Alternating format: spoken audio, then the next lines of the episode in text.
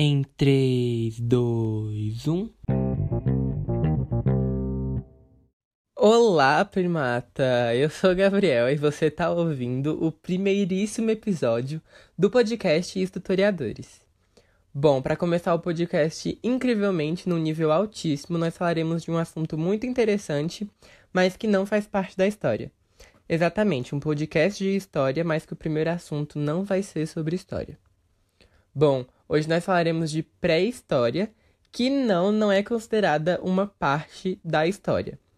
Esse termo pré-história, ele por si só já é considerado muito contraditório, principalmente porque a gente precisa entender que a história ela é convencionada como iniciada com o surgimento da escrita.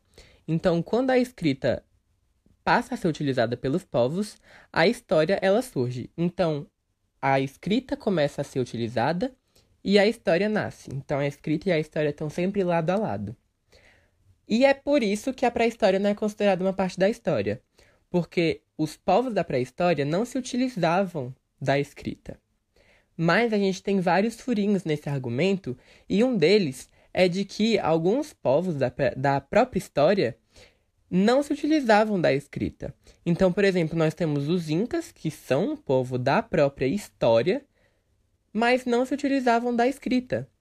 E aí esse argumento todo cai por terra, né? Porque se não se utilizavam da escrita, eles não deveriam fazer parte da história, certo? Mas fazem. Outra afirmação que considera esse esse esse termo, né, pré-história, bem contraditório, é a gente pensar que o período paleolítico, que é um dos períodos da pré-história, é o maior período de toda a história da existência humana. Então a gente não considerar um período que serviu como. É... Foi um período que teve muitas descobertas, muitos desenvolvimentos, tanto biológico quanto de descobertas realmente de várias tecnologias que a gente usa até hoje, e que é o maior período de toda a história da existência humana, não considerar esse período a história, uma parte da história, é muito contraditório. Mas a gente pode deixar esse assunto para depois, para discutir em um outro momento. Mas já pensem aí, pensem se vocês concordam que esse período faz parte da pré-história ou não. E é isso. Outra coisa que a gente precisa solucionar antes de iniciar realmente esse conteúdo é que os humanos eles não viveram com os dinossauros. Os Flintstones, esse desenho muito bom, mas que é cheio de mentiras, fala pra gente que os humanos, eles viveram com os dinossauros. Então a gente tem várias cenas em que os humanos estão interagindo ali com os dinossauros, mas isso é mentira. Os dinossauros eles surgiram e foram até extintos muito tempo antes do, dos humanos surgirem. Agora entrando um pouquinho mais mesmo na própria pré-história, esse período ele teve início em aproximadamente 2.5 a 3 milhões de anos atrás. Então é muito tempo. Muito, muito tempo mesmo. E ele termina em aproximadamente 4 mil anos de Cristo. 4 mil anos antes de Cristo, perdão. É, esse tempo não pode ser muito bem definido, porque, como eu disse, a pré-história ela termina com o início da escrita. Mas Tiveram vários povos que começaram antes a, a, utilizar da escrita, outros começaram a utilizar depois a escrita. Então a gente não pode definir, ah, foi nesse ano aqui que a história acaba e que começa é, a história de verdade, porque a gente não sabe realmente. É, a gente não, não existiu realmente um tempo que, o, que todos os povos pararam de utilizar da escrita, no, que, que começaram a utilizar da escrita num mesmo momento e a gente falou, ah, aqui então começa a história. Não. Então, por exemplo, os gregos começaram antes ou depois dos egípcios, e aí a gente não consegue definir muito bem é, o final da pré-história e o início da história, certo? Esse período, como eu disse, ele é marcado por muitas conquistas e de muitos desenvolvimentos. Ele é um período marcado de vários desenvolvimentos de tecnologias que a gente usa até hoje. Várias descobertas foram é, realmente descobertas nesse período. Então a gente tem, por exemplo, é, a utilização do fogo, a descoberta do fogo, da agricultura, da domesticação de animais. Tudo isso começa a ser utilizado e começa a ser descoberto de como fazer, assim, bem primariamente, lá na pré-história. Então, várias das coisas que a gente usa até hoje no nosso cotidiano vêm de lá, foram descobertos lá realmente, ok? Nessa época, o planeta ele passava por várias mudanças climáticas que incluíam glaciações, que são períodos muito, muito, muito gelados. Então, aqueles humanos, eles passavam assim por vários perrengues mesmo. Eles realmente tinham que sobreviver. A sobrevivência era algo diário na vida daquele povo. Agora um pouquinho sobre a divisão desse período. Ele pode ser dividido em três grandes partes. Nós temos primeiramente o período paleolítico, que foi o que eu citei antes, que é o maior período de toda a história da existência humana, que é o primeiro período, né, da pré-história, então o período paleolítico. Temos o período neolítico, que é o segundo, e a idade dos metais, que é o terceiro período da pré-história, OK? Começando a falar um pouquinho sobre o paleolítico, esse nome paleolítico significa pedra velha ou pedra antiga, Paleo significa algo velho, algo ancestral, algo antigo, e lítico significa pedra. Esse período ele também é chamado de Idade da Pedra Lascada. Então por isso que a gente chama é, a pré-história também de Idade da Pedra, né? Porque a pedra ela era um material muito é, muito utilizado na, na pré-história para poder fazer várias ferramentas, diversas ferramentas, ok? Como eu disse, ele é o primeiro período da pré-história, então o período paleolítico é o primeiro período da pré-história e o maior período da existência humana. É nesse período que há a descoberta de uma tecnologia muito incrível, que hoje não é considerada mais tecnologia, mas que naquela época foi importantíssimo para aquele povo, que foi o fogo.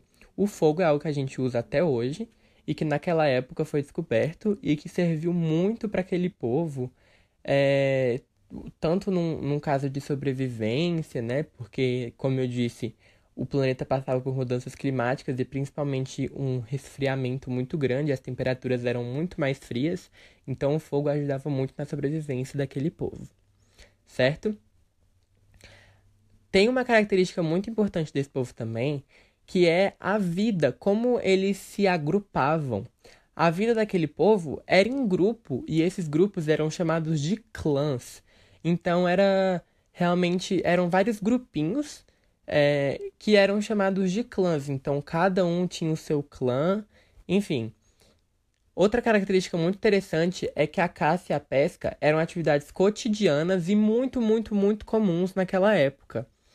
A gente precisa lembrar que esse povo não conhecia tanto da natureza e não tinha tanto domínio da natureza quanto a gente tem hoje. Então, as únicas coisas que eles conheciam realmente era o fogo e que eles poderiam caçar e pescar. Então eles não conheciam, por exemplo, a agricultura, eles não conheciam, é, eles não sabiam como domesticar animais, então eles precisavam caçar e pescar para poder conseguir se alimentar. Esse povo tem uma característica muito interessante também, que é bem diferente da nossa. Esse povo ele é nômade. E eu não sei se vocês já ouviram esse termo, mas antes de explicar realmente o que é nômade, eu vou fazer, eu vou explicar um pouquinho o que é ser sedentário, que é o que a gente é hoje. Ser sedentário não é não fazer exercício físico, não nesse caso.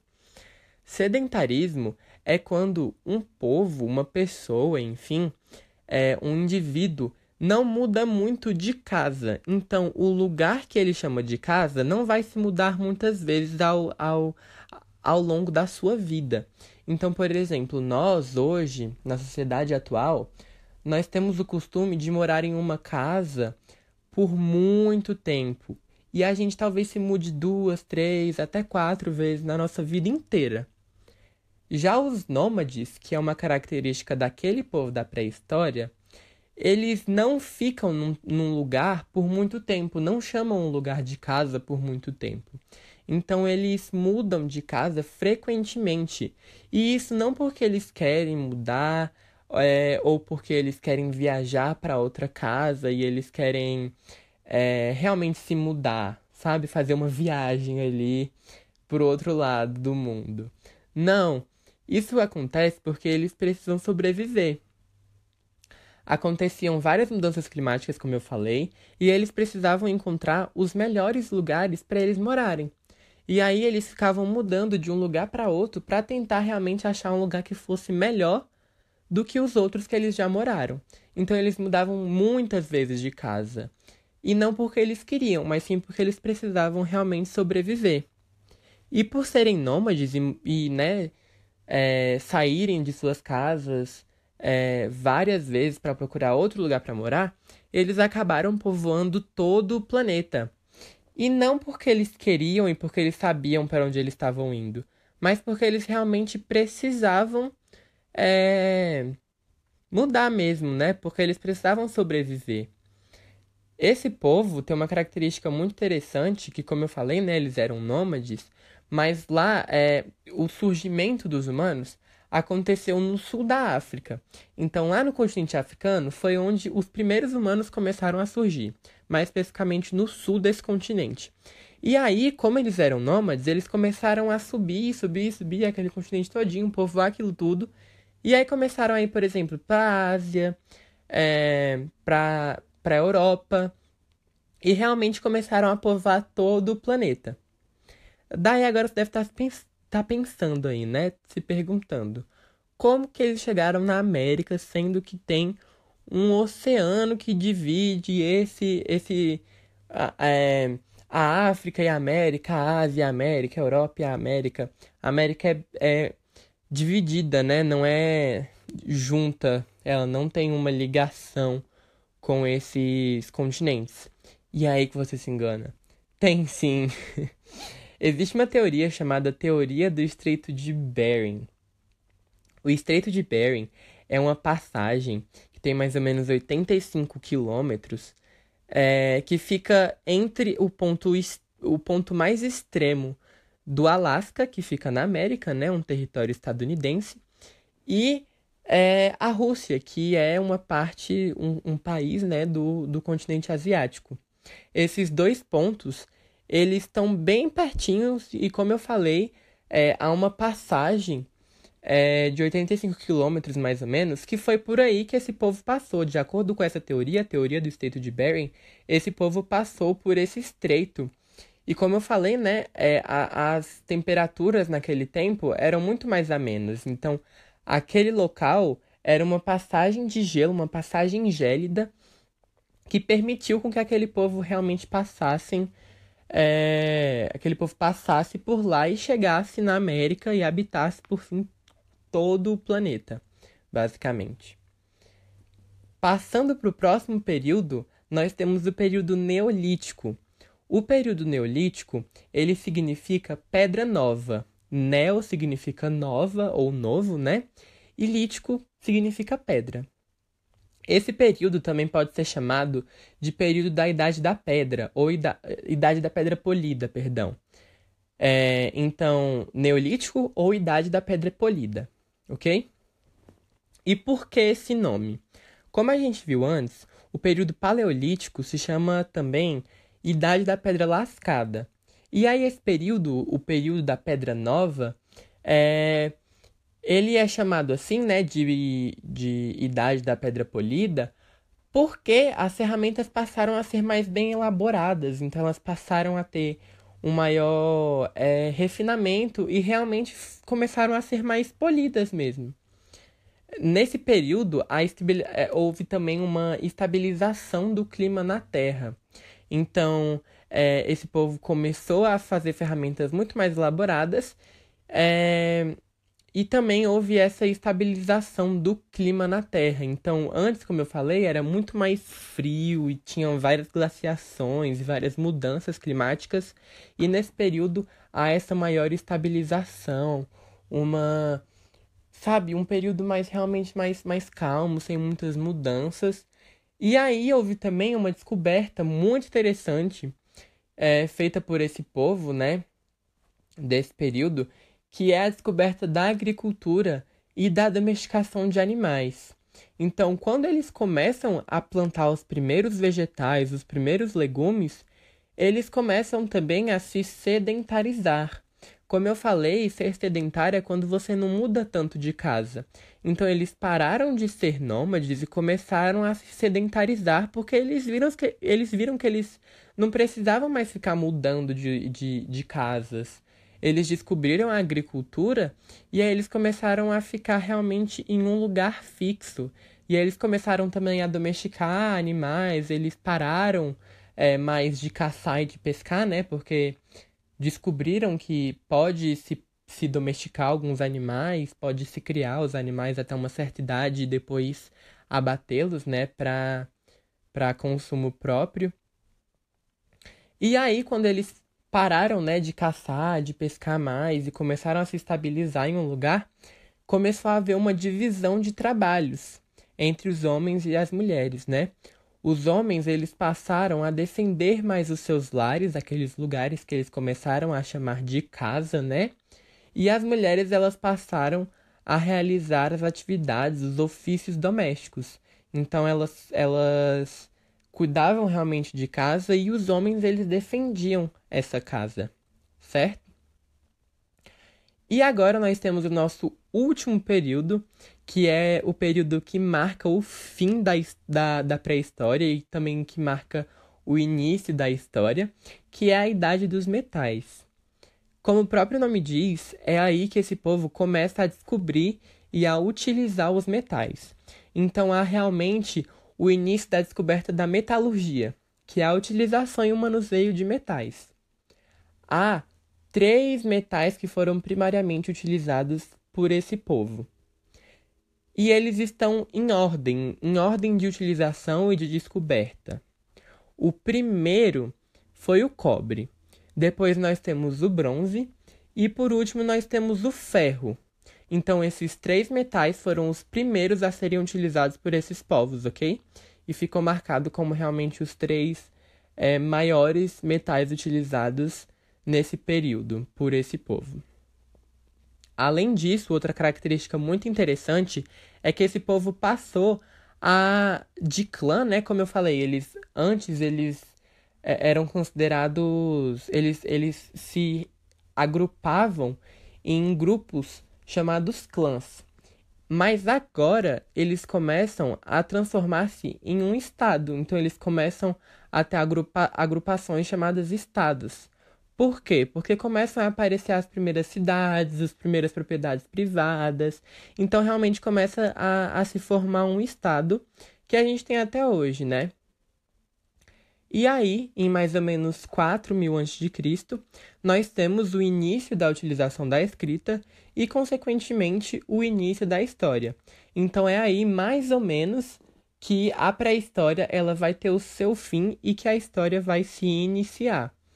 Como eu disse, a gente não pode definir quando a pré-história acaba e quando a história se inicia, porque é, a escrita ela passa a ser utilizada em diferentes momentos por diferentes povos. Então a gente não tem realmente um tempo assim que a escrita começou a ser utilizada, todo mundo começou a ser começou a utilizar da, da escrita. Não existe isso. Então a gente não sabe realmente quando a, a pré-história ela tem fim, certo? Outra característica muito interessante da pré-história é que aquele povo utilizava-se de uma, uma forma de uma forma artística muito interessante chamada pintura rupestre.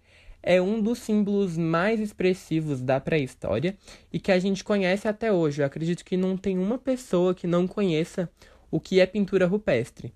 Essas pinturas elas eram feitas geralmente com materiais orgânicos, então folhas esmagadas, a gente também tinha a utilização de carvão, é, e geralmente essas pinturas elas, elas representavam o cotidiano, então a gente veria como é, a vida é, no, nos clãs, né? E também é, teriam imagens de animais. E aí a gente já puxa para outra característica dessa, desse tipo de arte, né, da pintura rupestre, que é a, o abstrato. Eram pinturas muito abstratas e que a gente não consegue muito bem, por exemplo, se é o desenho de um, de um animal, a gente não consegue definir é, exatamente assim é, qual é o animal que eles estavam tentando desenhar. Outra, outra característica muito interessante é que a maioria dos desenhos tinha a presença do vermelho. Então, o vermelho é uma cor muito expressiva e muito, é, muito presente nesse, nesse tipo de arte. Esse tipo de arte era feito em, em cavernas, né, em paredes de cavernas e paredes rochosas. E realmente é, é uma forma de arte muito interessante e que marca a pré-história de uma forma sem igual, né? O que a gente mais conhece da pré-história, o que eu pelo menos conhecia muito da pré-história, era realmente a pintura rupestre, que é um, um símbolo muito expressivo da pré-história. É isso, eu espero que vocês tenham gostado. Se vocês quiserem um resumo gratuito, vá lá no nosso Instagram, que já tem, já está postado nosso resumo gratuito de pré-história. Então, se você precisar de, de um resuminho escrito da pré-história, tá lá no nosso Instagram. Baixe e utilize bastante, ok? Eu espero que você tenha gostado e nos vemos no nosso próximo episódio. Até lá!